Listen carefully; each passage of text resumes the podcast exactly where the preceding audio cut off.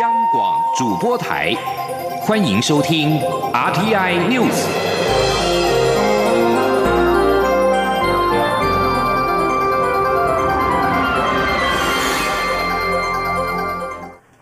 听众朋友您好，欢迎收听这节央广主播台提供给您的 RT News，我是张顺祥。俗称武汉肺炎的 COVID-19 疫情影响，经济部跟交通部等部会今天在行政院会提出了中长期纾困的方案。交通部指出，观光产业纾困的方案、交通运输业的纾困方案和长期的振兴以及转型的方案，共需要新台币五百亿元。而经济部则参考民间 coupon 折扣优惠的方式，规划你花钱我打折的优惠挫折，鼓励民众消费振兴内需。而行政院长苏贞昌在院会表示，纾困的方案执行需秉持四大原则，分别是雨露均沾、立竿见影、固本强身、加速公共建设。苏奎表示，目前各部会既有的预算提出的以缓济急纾困措施，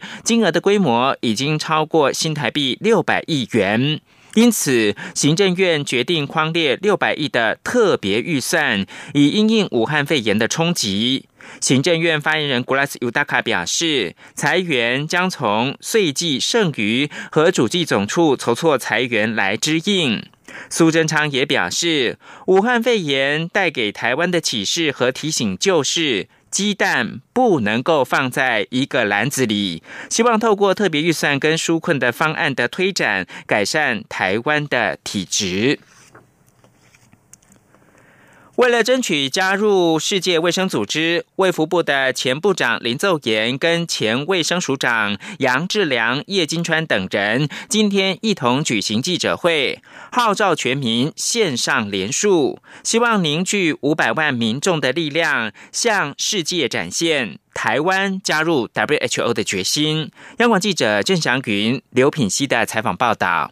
俗称武汉肺炎的 COVID-19 疫情持续蔓延，卫福部前部长林奏言、历任卫生署长张博雅、涂醒哲、叶金川、杨志良，以及中华民国医师工会全国联合会理事长邱泰元，十三号上午一同举行记者会，号召全台五百万人线上联署，力挺台湾加入 WHO。挺台湾加入 WHO，请台湾加入 WHO，五百万民意够。五百万民意够。张博雅认为，武汉肺炎威胁全球，唯有世界各国同心协力控制好疫情，否则全世界人类都会遭殃。林奏言表示，台湾目前防疫的非常成功，透过参加 WHO，可以将这些成功的经验提供给开发中国家参考。台湾不用诉诸悲情，而应该以实力加入。杨志良认为，台湾如果无法参加 WHO，将是中国大陆全民的损失。我们不参加 WHO，是全球的损失，更是中国大陆的损失，不是中共政权的损失，是中华人民共和国人民的损失。所以我们今天在这里特别呼吁，习近平先生脑袋要清楚一点。涂行哲则表示。如果台湾无法加入 WHO，对台湾与世界各国来说都不公平。台湾要加入世界卫生组织，是健康人权、普世价值。对台湾来讲，不加入是不公平的；对世界各国来讲，我们不加入变成防疫的缺口，也是不公平的。记者会现场也播放挺台湾加入 WHO 短片，包括台北市长柯文哲、台北市前市长郝龙斌、多位蓝绿民代、医界人士都共同发声。民众只要上品观点的网站，就可以线上联署，为台湾加入 WHO 尽一份力量。央广记者郑祥云、刘品熙在台北的采访报道。菲律宾政府即将召开内阁会议，讨论对台湾的旅游禁止令。外交部发言人欧江安今天表示，我方希望这个内阁会议能够更正其卫生部做出的片面错误决定。外界分传我政府的反制措施。欧江安指出，目前不宜说明所谓的制裁，但我方会根据其内阁会议的结果进行通盘的考量，并且已经做好了周全准备。记者王兆坤的采访报道。外交部发言人欧江安指出，我方会根据非国内阁会议的结果进行通盘考量。我政府有方案，不排除任何可能性，已做好周全准备。欧江兰说：“相关的这个回应的这个配套，我们都已经有想好，也政府有配套、有方案，也做了准备哦。但是我们要先看菲律宾的内阁的会议，他们的结果，他们所做的一个决定完了以后，我们会依据这个结果。”来拟定适当的一个回应，呃，那这个相关的这个情形呢，我们先呃拭目以待，看菲律宾的一个内阁会议他们做的一个决定。媒体报道指，我方可能寄出召回代表、取消免签等反制措施。欧江安澄清，外交部从未对外说明或证实过任何具体做法。此外，有关意大利禁止我航班一事，外交部欧洲司司长江森表示。我方对于意方的决定持续表达关切与失望，并一直在透过各种管道向意方沟通说明。中央广播电台记者王兆坤台北采访报道。菲律宾以一个中国政策将台湾纳入中港澳的旅行禁令，引发我国不满。劳动部长许明春昨天表示，将评估冻结非劳。对此，劳工团体今天表示反对，认为这是拿最底层的工人开刀，劳工变成了代罪羔羊。工商团体则是认为应该拿出配套的措施。记者杨文军的报道。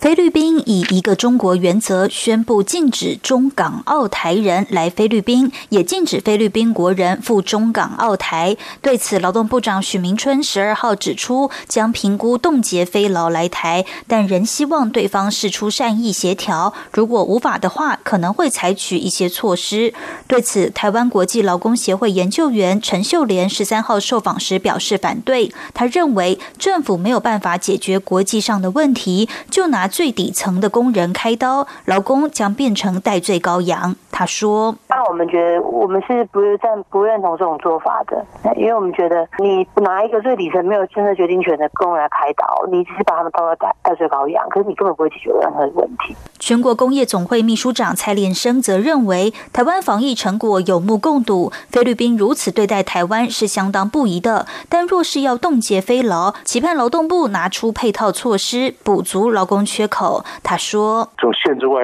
就非劳来台打工的话，那我就讲，那你要考量到将来我们外劳的来源，呃，是不是足够啊？因为菲律宾的外劳占的比重蛮大的，这个这个缺口将来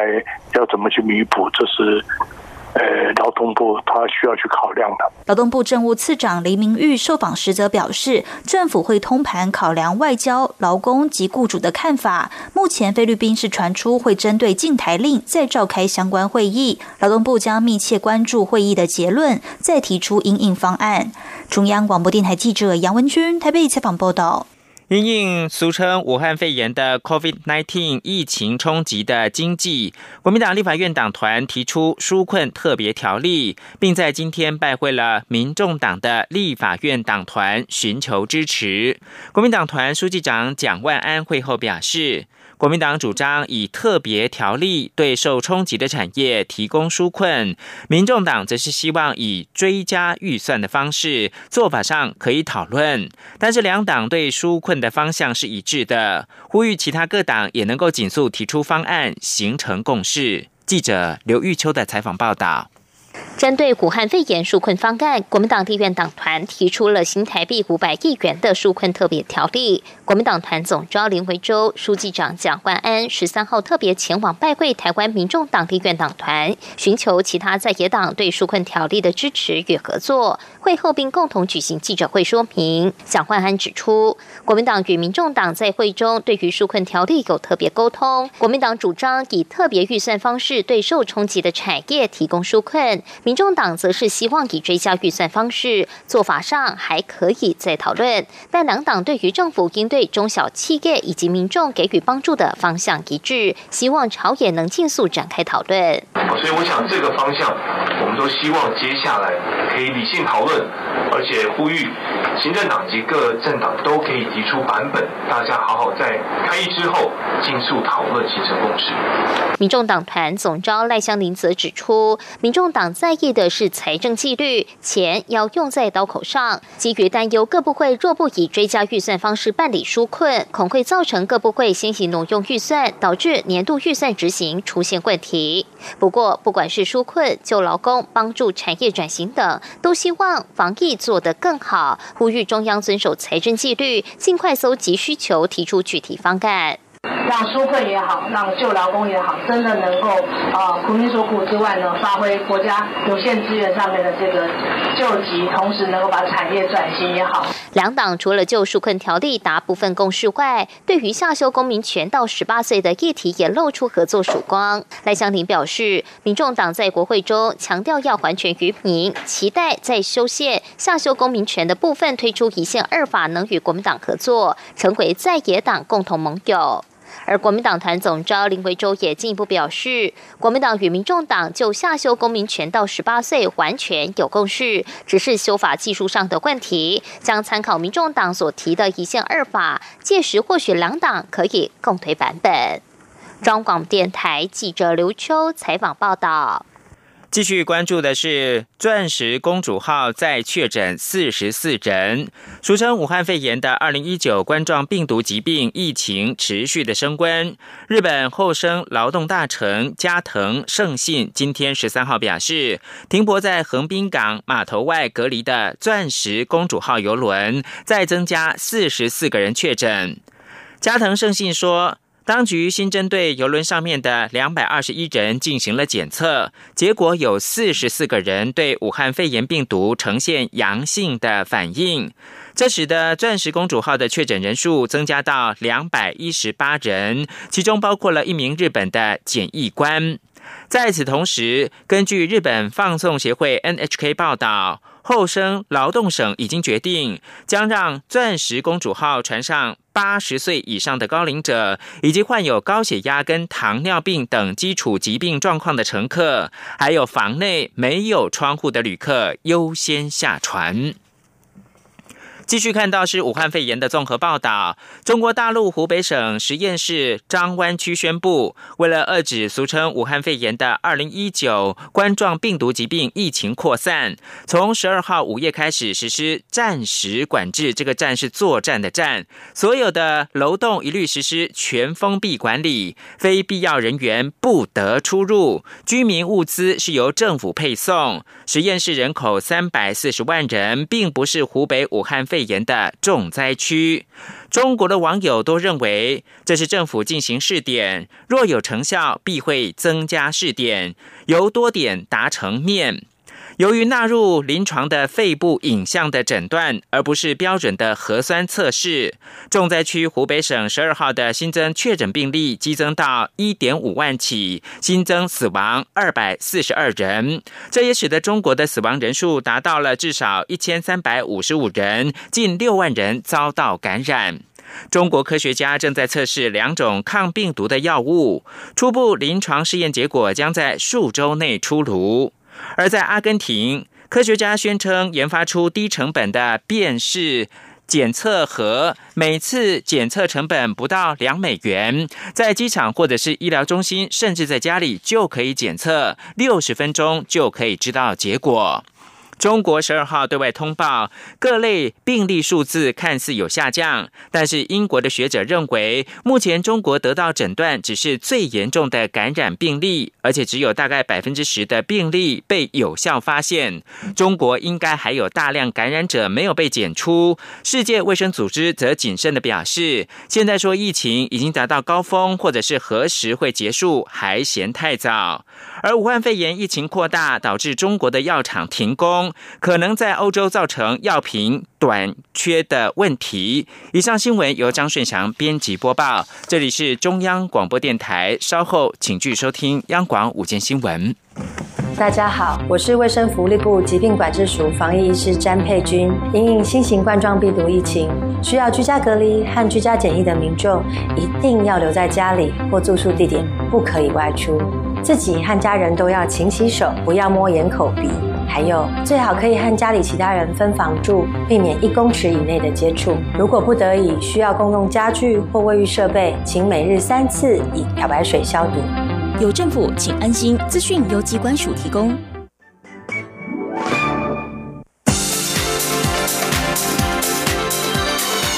这里是中央广播电台台湾之音欢迎继续收听新闻。各位好，我是主播王玉伟，欢迎继续收听新闻。俗称武汉肺炎的 COVID-19 疫情肆虐，今年前景看好的半导体产业蒙受冲击。台经院今天指出，若是全球疫情控制得宜，第一季就解除警报，接下来三季半导体景气渴望强劲反弹，补足第一季的缺口。但是如果拖到下半年，虽然同样会有反弹力道，全年半导体产值恐怕也将不尽理想。今天记者谢嘉欣的采访报道。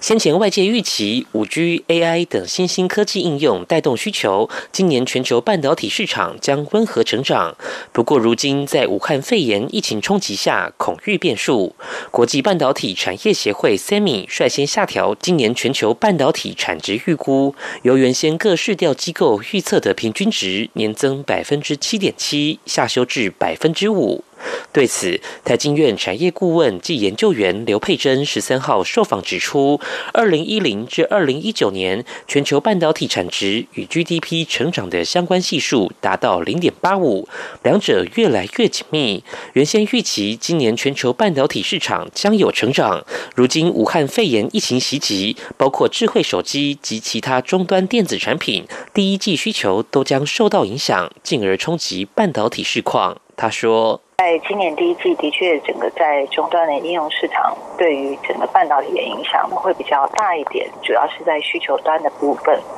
第二季目前还是要看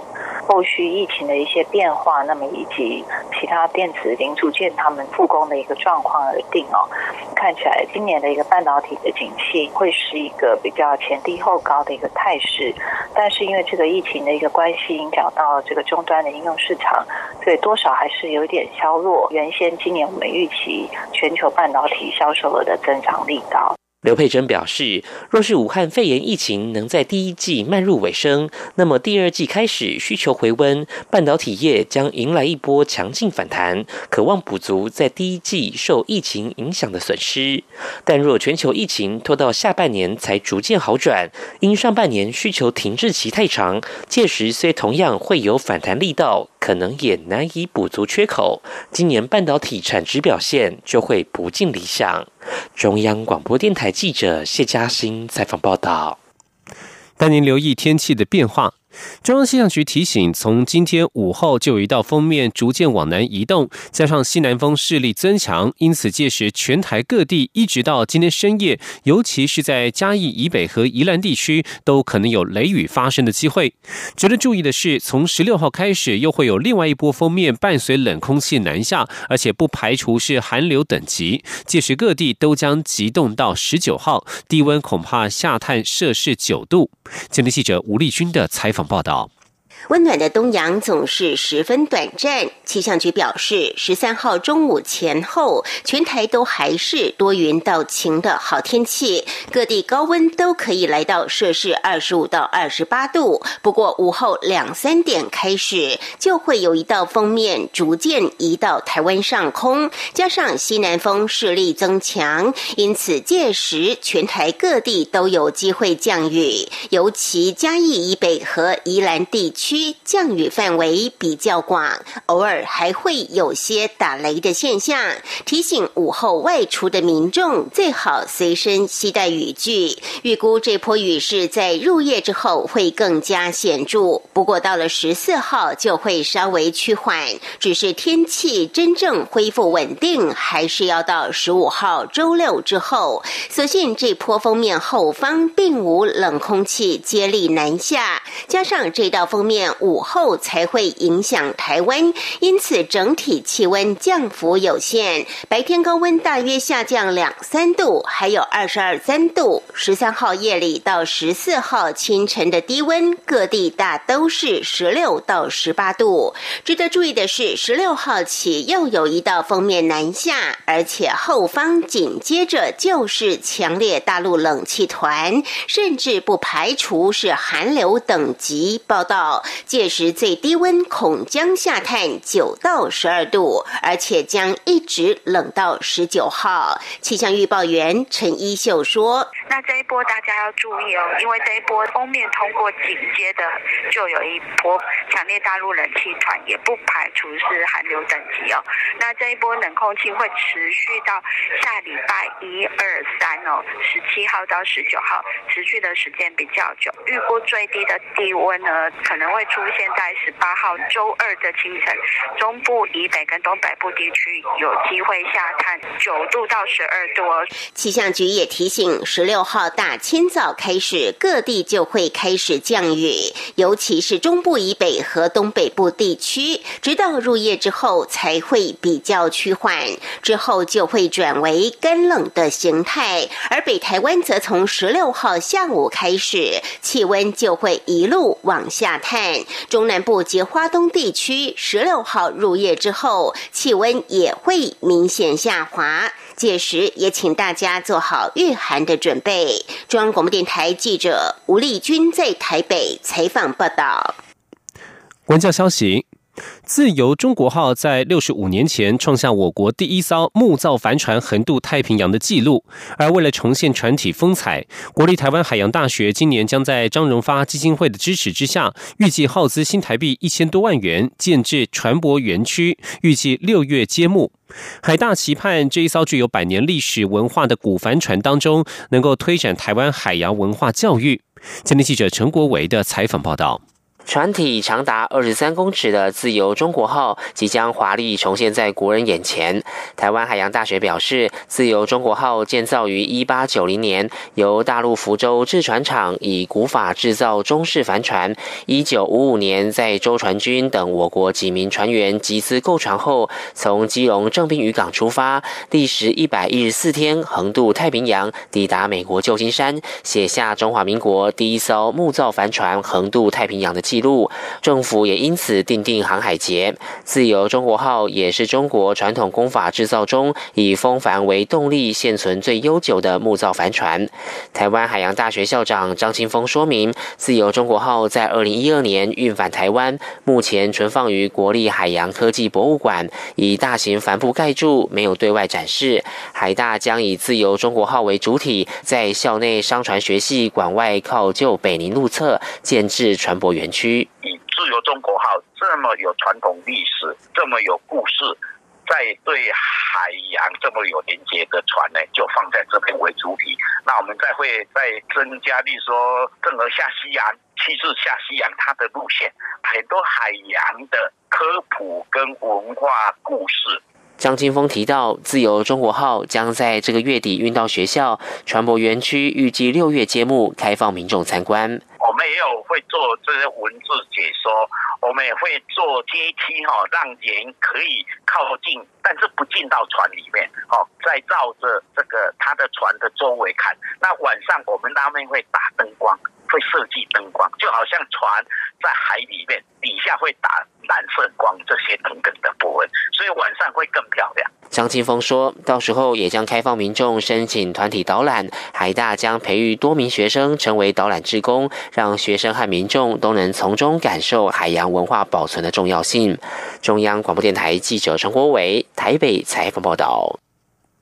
受到武汉肺炎的冲击，有不少表演团体被迫取消演出，或是迟迟不敢宣布新节目的开卖日期。有些节目尽管顺利开演，但是票房也受到波及。果陀剧场在五月即将巡演的舞台剧《我的大老婆》却丝毫不受影响。日前正式开卖，全台票房就冲破八成，连剧团都觉得有点不可思议。前天记者江昭伦的采访报道。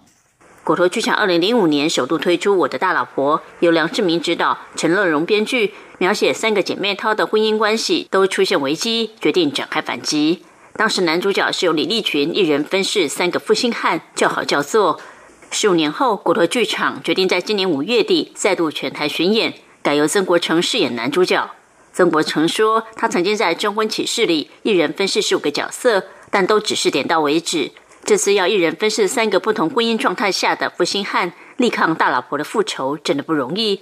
新版三个姐妹淘找来王娟、姚坤君、徐伟宁主演，王娟饰演黑道夫人，她说从来没演过这样的角色，非常期待。姚坤君演的是教授夫人，看似娴熟，但在面临婚姻危机时，却展现外柔内刚、绵里藏针的个性，反差相当大。原本就很着迷舞台剧表演形式的徐伟宁，是首度献出处女秀，顶着金钟影后殊荣，在剧中却要演过气影后。他笑说：“确实是一大挑战。”徐伟宁说：“我演的就是过气的影后。”对，其实我觉得对我来讲蛮新奇的，因为其实这个角色他比较基本上算是一个很浮夸的，就是他私底下都在演，所以我觉得要怎么样呈现那种就是呃一哭二闹三上吊，然后呃我觉得因为基基本上跟我自己平常比较的个性比较不一样了，所以我觉得这算是一个挑战，然后再加上就是我的另外一半是导演，所以我觉得呃要怎么样擦撞出一些不一样的火花，我我自己是很期待的。范以飞在我的大老婆剧中饰演地表最强小三，而且还不止一位，而是分饰三种小三。他笑说，在现实生活中没有这种机会，但在表演舞台上可以过足戏瘾。导演梁志明强调，我的大老婆是以喜剧的方式讲述婚姻关系，主轴仍是爱。观众可以透过演员的角色，发现其实他们都用情之深，只是每个人的方式与状态不同而已。中国面台记者张昭伦台北采访报道。关心国际消息，中国爆发武汉肺炎病毒以来，国际力挺台湾参与世界卫生组织 （WHO）。英国外交部主管联合国及国协事务部的副部长艾哈迈德艾哈迈德勋爵十号在上议院发言，支持台湾参与国际组织，强调台湾的贡献。艾哈迈德勋爵表示，支持台湾参与不涉及国家地位的国际组织，台湾可以做出有价值的贡献。针对台湾参与国际民航组织 （ICAO） 以及世界卫生组织，他表示，台湾的贡献对于这些组织来说相当重要，而且台湾扮演着举足轻重的角色。除此之外，英国国会。台英国会小组共同主席罗根勋爵以及荣誉会长史蒂尔勋爵在六号也联名致函给世卫秘书长谭德赛，促请更正世卫疫情报告当中对台湾的不当称呼，并且尽速让台湾参与 WHO。信中强调，台湾不受中国管辖，而且台湾与中国的卫生照护是由分开且独立的主管机关来管理。而世界卫生组织 （WHO） 秘书长谭德赛肯定中国处理武汉肺炎疫情受到外界的质疑。媒体询问是否因为中国施压，谭德赛辩护表示，中国采取很多措施以减缓病毒的传播速度，例如关闭武汉这么大的城市，做出影响社会与经济的艰难决定。他否认受到中国施压。谭德赛十二号在为期两天应对疫情的论坛落幕之后，召开记者会，强调欢迎各界在论坛的积极回应，提出总体计划，并承诺共同努力。此外，先前载有上千名旅客的游轮“威士特丹号”一度遭到多国拒绝靠港，这一次终于可以停靠柬埔寨。对于对此，谭德赛在记者会当中感谢柬埔寨政府，认为这是国际团结的一个例子。污蔑个人或整个国家只会危害防疫工作。此外，世卫在十二号也宣布，刚果民主共和国的伊波拉疫情依旧是全球公共卫生紧急事件。武汉肺炎疫情影响到全球的航空交通。日本媒体报道，太平洋岛国吉里巴斯已经从十号开始对日本人实施入境限制措施。日本人必须先在没有疫情的国家待十四天才能入境。这是全球第四个对日本人采取类似措施的国家。日本读卖新闻报道，受到肺炎疫情延烧影响，吉里巴斯十号开始已经对日本人实施了入境限制措施。日本人如果要进入吉里巴斯，必须在目前没有出现武汉肺炎患者国家先待十四天才能够入境。而同样位于太平洋的岛国萨摩亚，也从七号开始实施类似的入境限制措施。太平洋岛国密克罗尼西亚以及土瓦鲁也对日本有类似的限制。以上新闻由王玉伟编辑播报。相关新闻内容，欢迎上央广网站点选收听。我们的网址是 triple w 到 r t i 打 o r g 打 t w。这里是中央广播电台台湾之音。